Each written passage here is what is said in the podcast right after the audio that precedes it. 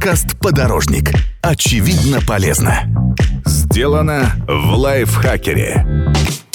Всем привет! Вы слушаете подкаст «Подорожник» — совместный проект лайфхакера и Яндекс.Гоу. Это четвертый сезон, который называется «Маршрут построен». И в нем мы говорим о том, как поставить цель, быть в тонусе на пути к ней, мотивировать себя и добиваться большего. Другими словами, строим маршрут к лучшей версии себя. Тема этого выпуска – как эффективно коммуницировать в коллективе дома. Иногда боишься слова лишнего сказать, чтобы не лишиться того, что имеешь. Поэтому на работе мы опасаемся говорить о повышении, а дома – о том, что нас не устраивает. Меня зовут Екатерина Тюрина, я ведущая подкаста. Я хочу научиться общаться так, чтобы всегда получать то, что я хочу. А поможет в этом мне и нашим слушателям бизнес-коуч и эксперт по коммуникациям Виталий Голицын. Виталий, привет. Привет, привет. Возьмем сначала работу. Например, я новый человек в коллективе. Какие есть вообще правила коммуникации с начальником, чтобы сразу быть услышанной, замеченной, авторитетной? Вообще, как нужно себя позиционировать? Угу. Ну, начнем мы здесь с самого ключевого, что есть у нас в коммуникациях, это учет выгод той страны, с которой ты общаешься. В классике переговорной эта позиция она называется win-win, да, то есть выиграть-выиграть. Если mm-hmm. я прихожу в коммуникацию к другому человеку, я думаю не о том, как его прогнуть, да, я думаю не о том, как получить от него что-то, а потом радостно убежать, пока он не опомнился. Я думаю в первую очередь о том, чтобы дать ему выгоду и потом уже получить свою выгоду. Даю какое-то предложение условно работодателю, начальнику и говорю, вам так будет лучше, потому что я тот-то, тот-то и тот-то. Это апелляция к собственным качествам, апелляция к пользе, которую ты даешь. Но если мы говорим о работодателе, в зависимости от э, сферы, ну, в которой мы работаем, у всех работодателей есть какие-то свои э, представления и триггеры, э, в соответствии с которыми они принимают те или иные управленческие решения. Ну, то есть, например, если мы говорим о коммерческой структуре, то это у нас либо сокращение издержек, либо увеличение прибыли. И если я, например, работаю менеджером по продажам, то я прихожу и предлагаю своему руководителю вариант, в котором он сможет сократить издержки, либо, например, увеличить прибыль, или, например, сделать работу там на производстве более безопасной. То есть рассматриваю ситуацию в контексте его выгод. А вот еще что мы можем дать другому человеку, да, с которым мы общаемся? А разве мы не можем ему дать удовольствие от общения с нами? Для того, чтобы дать человеку удовольствие от общения с нами, нам всего лишь нужно находиться в том состоянии, в котором мы хотим, чтобы находился наш оппонент. Академик Бехтерев назвал еще это эмоциональное заражение. В классике психологии это называется передача эмоций при помощи зеркальных нейронов. Если я вхожу в какие-то переговоры с человеком, от которого мне нужно что-то получить, я начинаю культивировать внутри себя мысли и отвечают на такой вопрос, а за что я могу полюбить этого человека? Угу. И когда я уже захожу с этими мыслями к этому человеку, во мне столько энергии, во мне столько позитива и любви к этому человеку, что когда я с ним здороваюсь, сажусь, общаюсь, он попадает под это эмоциональное воздействие. И второй очень интересный фактор, который тоже нам позволяет выйти совершенно на другой коммуникативный уровень. Вот э, я противник жестких переговоров. И, например, раньше я заходил в переговоры с позиции, как бы мне добиться результата, например, от того человека, который сидит напротив меня. А сейчас я схожу из позиции, как бы мне получить удовольствие от общения с этим человеком. И на этом я и удерживаю свой фокус внимания. Удовольствие, но при этом ты можешь пожертвовать результатом, я так понимаю. Почему у тебя сменились акценты? Раньше был результат и эффект для тебя же, а теперь у тебя просто удовольствие. А вот очень интересный вопрос. А, очень интересный и глубокий вопрос. Нас всех всегда учили, что самое важное в этой жизни – это результат. И ради результата мы должны жить. Вот это вот достигательство, да, как бы вот результаторство, к которому так все стремятся, оно не позволяет нам почувствовать здесь и сейчас себя в правильном ресурсном состоянии. Так, то есть, Виталий, ты советуешь, во-первых, сместить фокус внимания с результатов коммуникации, эффекта коммуникации на удовольствие от коммуникации. Ну вот смотри, чтобы мне повысили зарплату, получается, вот я хочу пойти к начальнику и сказать, что я работаю уже два года, очень хочется повысить мне зарплату. Чтобы у него добиться хорошего настроения, мне что можно сделать? Сделать комплимент ему можно? Есть какие-то вот тактики и стратегии, как повысить его настроение? Комплименты работают? Или это очень лицемерно будет смотреться? А, нет, есть так называемый бизнес-комплимент. А, когда мы говорим о бизнес-комплименте, мы должны делать комплимент не э, самому человеку, с которым мы общаемся, а тому, что его окружает. Ну, то есть, там, образно говоря, какой у вас красивый сайт, да, то есть, если мы говорим, например, о работе, да, а, там... Какой у вас красивый вас... сайт? Повысите мне зарплату. Ну, я вот сейчас привожу пример бизнес-комплимента, да, то есть, мы не самому человеку говорим, а что-то, что он сделал, то есть, каким-то его продуктом. Тогда этот комплимент, э, ну, не выглядит вот как раз таким напыщенным. Второе, это, конечно, общности, То есть, если, например, мы с человеком имеем что-то общее и уникальное, что есть у него и у нас, то в этом случае этот человек нам лучше начинает относиться. Например, мы вместе играем в футбол, да, все, мы с ним уже напарники. Если у вас нет общих интересов, но ты понимаешь, что тебе нужно получить удовольствие от коммуникации, э, и вот, вот эту общность как-то создать между вами. Может быть, ты практиковал, ты специально, может быть, когда-нибудь приобщался к какой-то общности, чтобы быть поближе к начальнику. Вообще, как ты к этому относишься? Если нет общности, вообще нет, я в футбол играю, он э, хоккей любит и ненавидит футбол при этом. Ну, я вообще считаю, что надо быть самим собой. Если, например, у нас нет ничего общего, тогда в этом случае мы можем с ним пообщаться на так называемые горячие темы.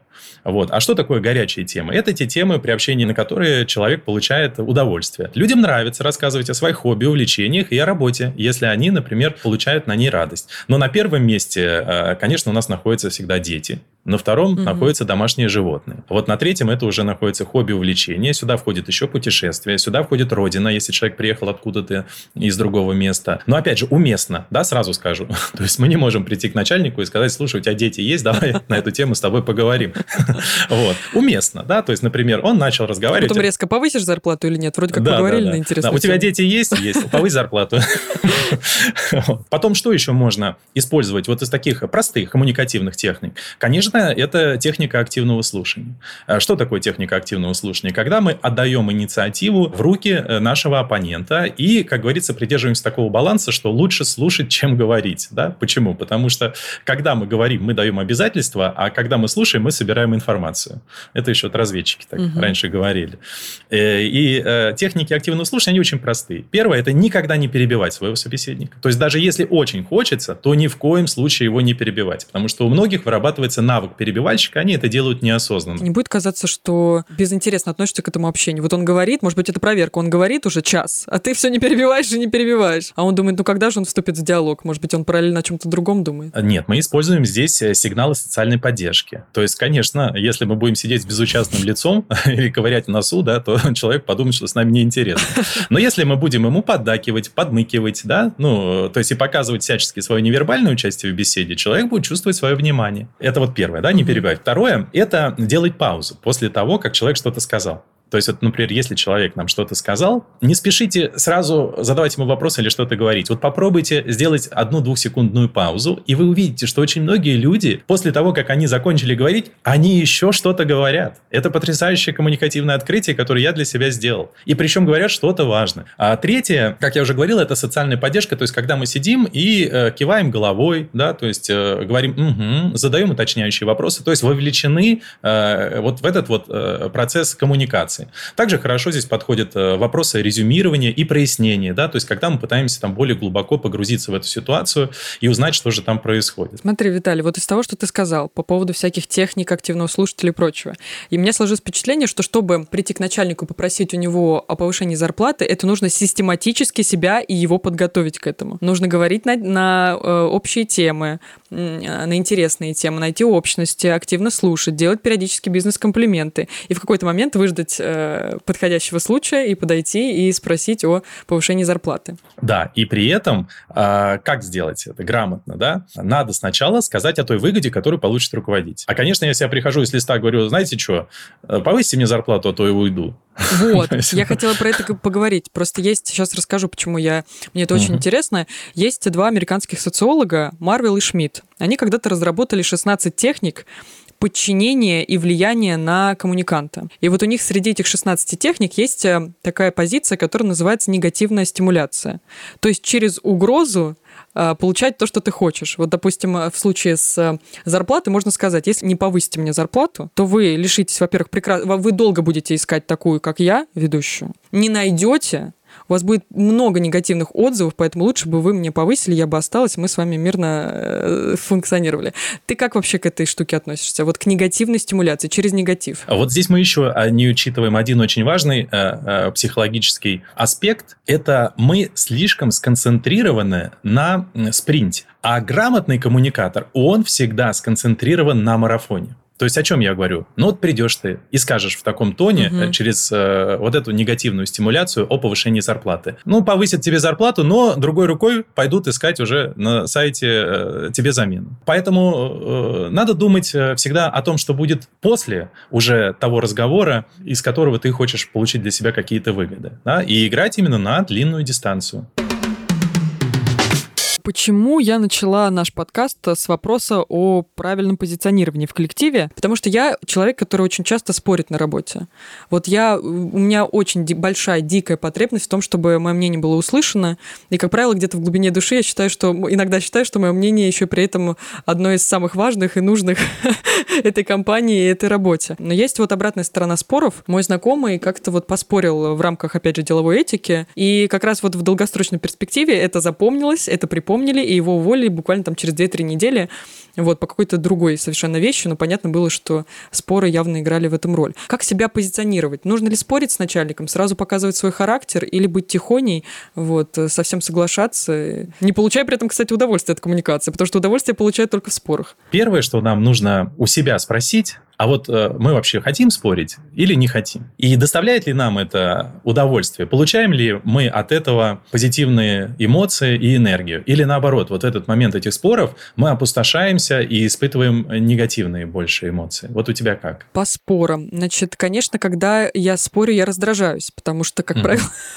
как правило, мы не можем прийти к консенсусу. Но не спорить я не могу, потому что очень хочется, чтобы услышали эту точку зрения, возможно, она на что-то повлияет. Потому что мыслью я более, больше позитивно. То есть вот мое мнение может повлиять положительно на какой-то аспект компании. Ну, это, смотри, так называемая позиция такого оракула, да? То есть человека, который, как Ванга, знает будущее всех и вся, и знает, кому для это и как меня, да? будет хорошо. Ну, вот все люди, которые входят в споры. Да? Я тоже таким же был на этапе своего там взросления да, и реализации. И, наверное, на этом этапе это помогало. Но сейчас я уже присутствую в позиции, в которой для меня существуют все правды. Что такое существуют все правды? Я понял, что истины нет, и у каждого она своя. И у тебя, например, может быть своя правда, а у твоего начальника может быть своя правда. Что такое правда? Правда – это некая позиция, основанная на предыдущем опыте. А опыт у всех, он разный. Да? То есть и ты можешь считать, что какие-то твои действия, к примеру, в отношении этой компании, они приведут эту компанию к успеху, а твой, например, руководитель э, может думать о том, что ему успех компании не нужен. То есть он на самом деле больше развивать эту компанию не хочет. А ты этого просто не знаешь. А, поэтому вот э, я предпочитаю каждому оставлять их правду. Ну, то есть ты советуешь все-таки соглашаться вот э, какое-то мнение от начальника прилетело, какие-то редакционные правки, которые влияют на то, как я, допустим, сегодня с тобой поведу подкаст. Вот у меня список одних вопросов, э, начальник мне выслал список других, и это влияет на нашу с тобой беседу. Мне она кажется неинтересной э, в, в этом формате, а вот я бы сделала интереснее. То есть мне нужно было просто согласиться с этим, несмотря на то, что я понимаю, что удовольствие мне, кстати, этот подкаст не принесет, если я буду использовать только те правки, которые мне сказал начальник. Мне нужно соглашаться. Да, смотри, э, ну, здесь у нас два варианта, да, то есть э, мы работаем либо э, вот с внешними проявлениями, либо со своим раздражением. Вот сейчас, если ты это услышишь, это очень будет такое глубокое осознание. Вот если тебе что-то не нравится, ты можешь либо начать на это воздействовать, либо работать со своим раздражением. Ведь нас раздражает в людях всего лишь две вещи. Первое, что нас раздражает в людях, это когда они на нас похожи, то есть они, как бы люди, ведут себя таким же образом, как и мы себя ведем. Ну, то есть, например, вот ты такая категоричная, да, то есть и хочешь, чтобы все было по-твоему, и начальник у тебя такой же категоричный, хочешь, чтобы все было по а, его, и все. И тут у вас уже идет столкновение интересов. И ты в нем видишь его и сама на себя через его проекцию раздражаешься. И второй вариант. Нас раздражают люди, у которых больше степеней свободы, чем у нас. То есть, например, идет девушка с красными волосами по улице, э, она тебя раздражает. Почему? Потому что она может себе позволить волосы накрасить э, красной краской, а ты не можешь, и ты начинаешь раздражаться. И вот когда ты начинаешь через эту призму смотреть на мир, а, вот, то тогда у тебя это раздражение, на самом деле, оно уходит. А вот в общении с начальником, как ты говоришь, да, и с руководителем, вопрос же, э, смотри, получается в том, что ты не смогла ему грамотно преподнести свои вот редакционные правки или свою позицию. Да, получается, я неэффективно коммуницировала. Вот сейчас хочу это и научиться. Вот ты молодец молодец, вот в этом плане большая молодец, что ты вот это понимаешь, да, потому что очень многие находятся в такой позиции, я ее называю еще позиция э, выживания, да, и осуждения всего этого мира. Вот все виноваты, кроме меня. Вот я хороший, но этот руководитель мне не дает ре- реализоваться. Поэтому вот так. И в следующий раз уже ты, соответственно, доносишь до руководителя свои идеи, но смотри теперь, я тебе расскажу, как их доносить. Вот, да? я, ты спасибо, да. что уже начал Да, как говорить. их доносить? Потому что очень многие люди, они что делают? Они доносят какие-то идеи до руководителей, до своих, в концепции «я умнее, чем ты». То есть он приходит и говорит, вот вы ничего не можете, вот вы вот э, везде заблуждаетесь, а вот я вам расскажу, как надо. Нам не нравится, когда нас учат. Поэтому здесь что можно сделать? Еще эту технику описал в своих книгах э, небезызвестный нам великий коммуникатор Дейл Карнеги. Угу. Да, как он присаживал свои идеи э, на собраниях учредителей. То есть он никогда не говорил, что это я придумал. Он говорил, а что вот если нам, может быть, вот так вот попробовать? Что скажете, да, коллеги? И все уже думали, так, интересно, действительно, а давай это обсудим. И потом кто-то, например, докручивал там эту идею, да, а, и, соответственно, уже принимал ее с той позиции, что это наша общая заслуга. А в то же время он свою идею, да, как бы проводил через совет директоров, и в дальнейшем компания работала по его сценарию. Так что вот это очень хорошая штука, пользуйся. Вот это хороший ход, кстати. Я просто вспомнила личную историю про... Когда я не говорила, что это моё, моя идея, а сказала, что это чья-то. Но это тоже как-то неправильно. Просто была ситуация, допустим, на работе, буду абстрактной. Я отправила там пример того, как нужно делать, и говорю, это вот сделали мои коллеги, там вот в сфере экономисты, в сфере экономики. На самом деле это делала я. И они приняли это, хорошо добавили правки. Ну, понимаешь, Виталий, если бы это я была, вот в чем, что для меня унизительно получается, что если бы я это была, то они бы не приняли, они бы сказали, а, это Катя Тюрина написала, тогда не, тогда не будем эти штуки использовать в работе. Но это, понимаешь, я всегда буду говорить, что это сделала не я, чтобы добиться того, что я хочу. Вот теперь представляешь, ты в одной ситуации что-то сказала такое, да, как бы, и кто-то схватил твою идею и, соответственно, сказал, а, это вот моя была идея, да, соответственно, я ее реализовал, окей. Во второй ситуации ты опять тем же способом что-то присаживаешь, да, вот, и кто-то это перехватывает. Но поверь мне, что на третий раз э, все люди увидят, что это была твоя идея, и при этом они еще и скажут, ты посмотри, какая она скромная девушка, да, вот, несмотря на то, что мы растаскиваем ее идеи, она сидит на это все, смотрит спокойно, э, ведет себя классно. Вот это классный сотрудник, замечательный, давай его скорее будем поощрять. Ты думаешь, есть такие люди, которые обратят внимание на мою скромность? Мне кажется, что им будет по барабану. Они такие, ну, поюзаем Катины предложение. Не факт, что они Катины. А, ну вот, и опять переходим к первому. Концентрация на процессе, а не на результате. Вот когда мы всегда думаем о результате, у нас всегда неизбежно будут вот эти вот эмоциональные провалы. Потому что э, результат, он, ну, не гарантирован. То есть смотри, мы что делаем? Мы как бы рассчитываем на то, что нас поощрят, а нас не поощрили. Из-за этого мы испытали деструктивные эмоции. А, ведь а, самое главное в жизни – это не то событие, которое происходит в нашей жизни, а то, как мы его оцениваем. Начальник оставляет меня на переработке постоянно. Он постоянно дает мне задачи и поручения, которые не входят в мою должностную инструкцию. Принеси кофе, подай то, подай все. Потом я остаюсь после работы на два часа еще плюс. То есть начальник систематически нарушает мои границы. Как мне отстаивать себя? Вот если человек готов чуть-чуть переработать бесплатно, да, то тогда в этом случае он на своем месте. А вот если, как ты говоришь, да, я там не готов даже на полчаса, на 20 минут остаться после работы, то, соответственно, этот человек, скорее всего, находится не на своем месте. Это вот так вот, к сведению. А ответ здесь на самом деле очень простой. Если тебя что-то не устраивает, да, и ты понимаешь, что это не входит в твои должностные обязанности, а, то э, в этом случае можно э, задать своему руководителю очень простой вопрос. А, скажите мне, пожалуйста, э, как бы, почему я должен делать вот как бы те вещи, которые которые мы ранее с вами не обсуждали. Да, то есть как бы бесплатно. Хорошо, что ты об этом сказал. Вот почему я должен делать? Вот вообще ну, вот эта вот, формулировка да. должен и не должен. Ты думаешь, она вообще уместна? Я, допустим, вот да, если мне молодой человек скажет, ты должна готовить. Я себя сделала сама, я никому ничего не должна, мальчик. Выход там. Вот. А получается, если начальник мне скажет, э, или я подойду к начальнику или скажу, почему я должен, он скажет, да ты не должен, тогда и уходи. Что значит должен, не должен? Мы должны быть гибкими в этом понимании. Ну, ведь э, баланс между должен и хочу, он и определяет как бы наше внутреннее состояние. Виталий, я больше к тому вот, к самой формулировке, когда это уже мы даже можем перейти уже от работы к дому, когда близкий человек тебе говорит, ты должен вот это сделать. Это вообще правильная формулировка для того, чтобы добиться желаемого результата, чтобы я пошла помыть посуду или чтобы я пошла приготовила ужин? Я считаю, что э, в домашних условиях и в семье э, ты должен жить так же, как один живешь. Я живу, например, там э, с каким-то человеком, там, с женой, неважно, э, или с девушкой, там, и так далее. Э, я у нее вообще ничего не прошу. Я сам мою посуду, я сам э, убираюсь угу. дома. То есть я веду себя как один. Вот как будто бы я э, живу, и со мной никого не было, со мной никого нет. И если она захочет мне вдруг помочь, то пожалуйста. Но пусть она это сделает из радости, понимаешь? Пусть она сделает это из радости, а не из-за того, что она должна. И вот в этом как раз, наверное, заключается э, гармония в семье. А то очень многие люди вот сконцентрированы на том, чтобы пойти и заставить другого человека что-то сделать. Но опять же, вспоминаем с тобой про спринтер и марафон. Ну, один раз ты заставишь, ну, второй раз заставишь, ну, третий раз заставишь. Ну, к чему это приведет? Это придет к разрушению, в первую очередь, отношений. Поэтому ты же один как-то обслуживаешь себя, правильно? И жил один, и нормально себя чувствовал. Ну, появился другой человек, ну, и живи тоже себе один. Представим, что я живу с молодым человеком, но позиционирую себя, как будто бы живу одна. Но я настолько устала, и я понимаю, что нужно какую-то задачу сделать прямо сейчас, и я прошу сделать это своего близкого человека, а он систематически игнорирует эти просьбы. Я не заставляю, я прошу.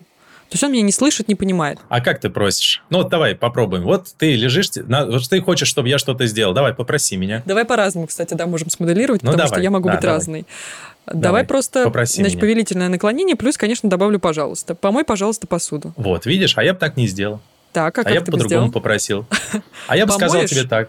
Нет, я бы сказал, слушай, э, я сейчас э, ну, не в лучшем своем состоянии нахожу, нахожусь. Скажи, пожалуйста, ты, ты можешь э, мне помочь и помыть посуду? Ты можешь или не можешь? Все. Если не может, окей, хорошо, я потом тогда сама помою. Все. Так, то есть, короче, заходить через «можешь». Ну, конечно. И если ну, он конечно. ответит «не можешь», то мы спокойно на это реагируем? Да, да, абсолютно. Ладно, окей, хорошо. Я тогда в следующий раз сама, э, сам помою. Хорошо, спасибо. Многим девушкам Все? сейчас то, что ты сказал, не понравится. Они сейчас, наверное, подумают про себя, чего это ты не можешь?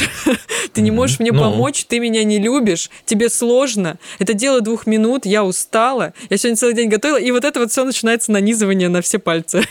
да, и мы переходим э, к части первой нашего интервью, где говорим о том, что надо работать со своим раздражением. Помнишь? что в первую очередь надо следить за оценкой ситуации, да, потому что э, здесь, кстати, очень просто. Можно задать себе, знаешь, какой классный вопрос. А вот в такой же ситуации есть люди, которые бы не раздражались? Э, на фразу «помой, пожалуйста, посуду»? Да, да. да. А человек говорит, Думаю, не, не могу есть. и не буду. Есть люди, которые не раздражаются? А, нет, на ответ уже? Да, да. Ну вот в этой же ситуации человек, который не раздражается. Помой, пожалуйста, я сейчас болею, например, да. больная, лежу, встать угу. не могу с кровати, можешь помыть посуду? Он говорит, нет, я не могу, не, не хочу. Вот есть человек, который э, вообще не, в этой ситуации не раздражается и говорит, ладно, не проблема. Наверное, окей. есть, который спросит, почему ты не можешь, он скажет, я Ну, наверное, устал. есть, да? Наверное, есть, согласись, есть. есть. Наверное. Значит, а если такой человек есть, ты тоже можешь не раздражаться. Согласна? Это сложно. Я понимаю, но мы говорим о процессе коммуникации между людьми. Кто же сказал, что это легко? То есть, короче, если коротко, в общем, не ожидать ничего от другого человека. Не ожидать Абсолютно. той реакции, которую ты себе запрограммировал. Абсолютно. Вот э, самое главное правило нашей жизни. Чтобы не расстраиваться, надо ни на что не настраиваться. Ведь все проблемы, они на самом деле от того, что мы выстраиваем себе какие-то ожидания, которые потом не реализуются. И еще второй э, коммуникативный совет. Э, он тоже очень простой. Вот ты когда общаешься с близким человеком, ну ты всегда с ним общаешься через вектор «я», а не через вектор «ты». Угу. То есть когда ты начинаешь с человеком коммуницировать через вектор «ты», то другой человек начинает воспринимать это как манипуляцию с твоей стороны. То есть, смотри, например, ты испытываешь какое-то раздражение, да, ты можешь сказать, вот ты не помыл посуду, а, вот ты плохой человек, да. А теперь смотри, как правильно а, выразить это, сказать, ты знаешь, ты не помыл посуду, из-за этого я себя чувствую как не очень хорошо. И дальше он сам будет решать, как как бы Да, я ситуацию. доношу эту историю, то есть я никого не обвиняю, да, это твоя позиция, ну хорошо, не помыл ты эту посуду, ну нет никаких проблем, это твоя правда, да, то есть вот. Но я себя чувствую не очень хорошо из-за этого. Вот теперь а, как бы мяч на твоей стороне, вот что ты будешь дальше с этим делать. Ты сказал, что вот типичная ошибка является, когда мы обвиняем и тыкаем. Есть еще какие-то у тебя типичные ошибки в коммуникации двух людей, которые вот не стоит вот прям указать на эти ошибки, чтобы я не допускала их больше никогда? Вот главное, во-первых, не э, поддаться эмоциям. То есть что это такое? Это называется еще позиция «я окей». Я окей, то есть я нормальный человек, ты окей, ты тоже нормальный человек, что бы ты мне ни говорил, что бы ты ни делал, ты тоже окей, да, и вселенная тоже окей да? А, а ты можешь говорить все, что угодно, исходя из своей позиции. Я твою позицию принимаю, я считаю, что она тоже правильная, но дальше уже я, примерив твою позицию на э, свою жизнь и на свой опыт сделаю определенные выводы. Мне такая позиция подходит или не подходит? Если она не подходит, ну, как говорится, извини, тут наши пути с тобой расходятся. Ну, в данной конкретной позиции. Следующее, это, конечно, контролировать наши эмоции. Да? То есть э, мы, э, если видим, что у нас начинает зашкаливать и, э, как говорится, мигать вот эта красная кнопка, да, там лучше остановить коммуникативный процесс для того, чтобы просто это не вышло за рамки каких-то разумных вещей и перенести этот диалог там на какое-то другое время, да, где можно будет договориться, а не пустить поезд под откос вопрос. А, следующее. Это не демонстрировать свое превосходство угу. да, перед другим человеком. Никому не нравится, когда демонстрируют превосходство или учат другого человека. Вот ты должен так был сделать, вот ты должен был сяк сделать, а вот сделал вот неправильно. Но это никому на самом деле не нравится. Следующее, ну, быть позитивным. То есть вот этот вот положительный позитивный фокус, а, ведь никому не хочется общаться с людьми, которые откачивают, как говорится, их энергию. Да? И ты общаешься с каким-то человеком, ты наполняешься от общения, а с другим человеком ты сидишь, он тебе начинает рассказывать о своих проблем, проблемах, а у тебя что, своих проблем мало? Да, вот нужен тебе такой человек, который постоянно загрязняет твою жизнь еще и своими проблемами. Виталий, круто, круто, да, спасибо за советы. Но смотри, пока ты говорил, у меня в голове витала мысль. Очень часто родители или близкие друзья или родственники задают нетактичные вопросы. Например, ну что, когда рожать будешь? А молодой человек есть? А сколько он зарабатывает? И очень хочется понять, как а, не обидеть при этом другого человека, задающего вопрос, уйти от этого некорректного, бестактного вопроса и при этом, ну и не обидеть себя, наверное. Смотри, у каждого есть свои личные границы. Да? И на самом деле ничего плохого не будет для коммуникации, если ты эти личные границы сразу обозначишь перед другими людьми. Угу. А вот как раз не будешь поступать, как ты говоришь, да, стараться быть вот таким мягкотелым, э, да, там человеком, который пытается там всем угодить. Э, это тоже еще одна из иллюзий, когда мы считаем, что если мы будем всем угождать, мы тогда для всех будем какими-то приятными собеседниками. Наоборот. Поэтому самый нормальный способ сказать, ты знаешь, это переходит мои личные границы, ты не обижайся, пожалуйста, но на такие вопросы я не отвечаю. Угу. И это самое лучшее, что ты можешь сделать. Да? И поверь, люди будут больше тебя уважать из-за этого. Виталий, давай перейдем к блиц-опросу. Тут короткие вопросы. Твоя задача коротко ответить. В принципе, можешь и не коротко, если у тебя есть, если у тебя есть желание. Что выбрать? Сказать что-то прямо или использовать манипуляцию? Будь самим собой. Все. Вот это самый лучший ответ. Хорошо. Как правильно говорить правду? Нам надо говорить правду через вопрос. А, то есть, допустим, в случае с, э, допустим, э, лишним весом, я говорю, ты как относишься к своему лишнему весу? Он говорит, нормально. Я говорю, а, ну и нормально. Все, супер. Да, вот я ответил на свой вопрос. Да, видишь, как классно. Все. Но если это мой близкий человек, и мне ненормально, что у него лишний вес, сейчас будет такая странная скользкая тема. Давай, вот смотри, а ты хочешь, чтобы у тебя близкий человек был счастливым? Хочу. А вот если он говорит, я счастлив от своего лишнего веса. Понятно. Давай, я поняла теперь. К следующему вопросу. Кто важнее в коммуникации, я или собеседник? Вин-вин. То есть ответ и он, и ты. Вин-вин. Да, да. Любить, любить, любить людей. Как удержать внимание собеседника? Говорить в его интересах. И последнее. Подчинить своей воле или уступить? И э, смотри, не то и не другое. А, уступать тоже не надо. Я, знаешь, за здоровый эгоизм, угу. да, то есть в этой жизни не считаю ничего плохого, если я буду в каких-то ситуациях задавать себе вопрос, а какая с этого моя выгода? И в обратную сторону тоже. Ну хорошо, прогнул ты какого-то человека, ведь рано или поздно все равно это потом всплывет. Угу. Ведь надо это понимать. Как говорится, осадочек-то все равно останется. Поэтому наша основная задача какая? Это получать удовольствие, радость от коммуникаций с нашим окружением. Виталий, я очень надеюсь, что ты сегодня получил удовольствие от коммуникации со мной, потому что я да. Сто процентов. Это Поэтому было замечательно. большое спасибо, что решил поучаствовать в нашем подкасте. Было очень интересно. Спасибо большое. Очень рад с вами пообщаться.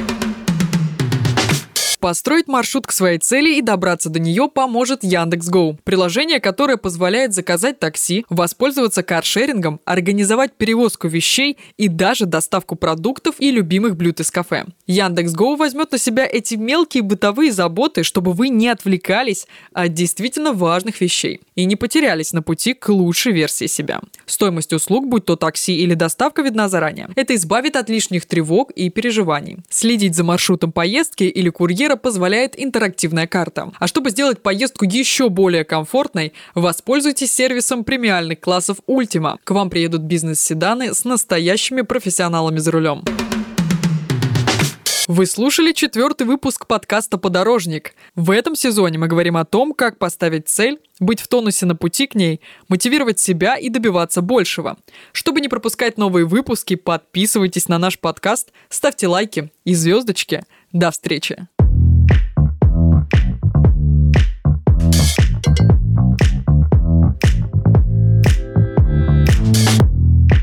Подкаст «Подорожник». Очевидно полезно. Сделано в лайфхакере.